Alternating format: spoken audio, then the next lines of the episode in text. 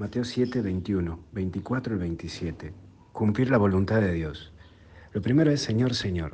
En tu vida no se puede tampoco obtener ni detener en una religiosidad sin sentido, en donde caes en una visión de la vida donde raspa el fanatismo religioso. Eso no es bueno y no hace bien, porque es reducir tu relación con Dios a solo cumplir normas sin darle un sentido a tu propia vida.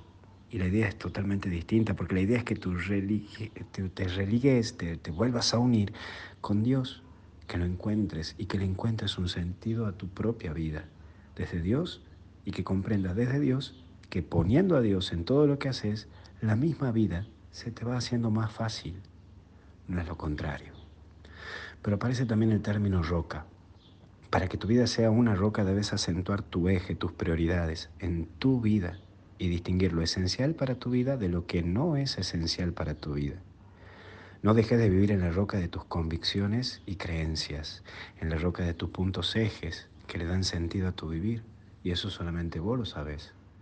Eso no lo negocies. Vuelvo a repetirte, no lo negocies, porque eso es el eje de tu vida. Y por último, la arena. Hay cosas que diste lugar a tu vida que son elementos pasajeros cuando caes en el sentimentalismo, por ejemplo, cuando caes en un hacer solo lo que sentís, tu misma vida va perdiendo sentido, porque se va haciendo un vaivén y ya no hay estabilidad, ni en tus decisiones, ni tampoco en tus convicciones. Por eso ten cuidado y fíjate si tu vida hoy está dejándose llevar solo por lo que sentís, o realmente hay cosas que te ayudan a mantenerte estable. Buen inicio de mes de diciembre, que Dios te bendiga, que la Virgen te proteja y hoy, como primer jueves de mes, una oración por los sacerdotes y las vocaciones. Te bendiga Dios en el nombre del Padre, Hijo y Espíritu Santo, y hasta el cielo no paramos. Cuídate. Chao, chao.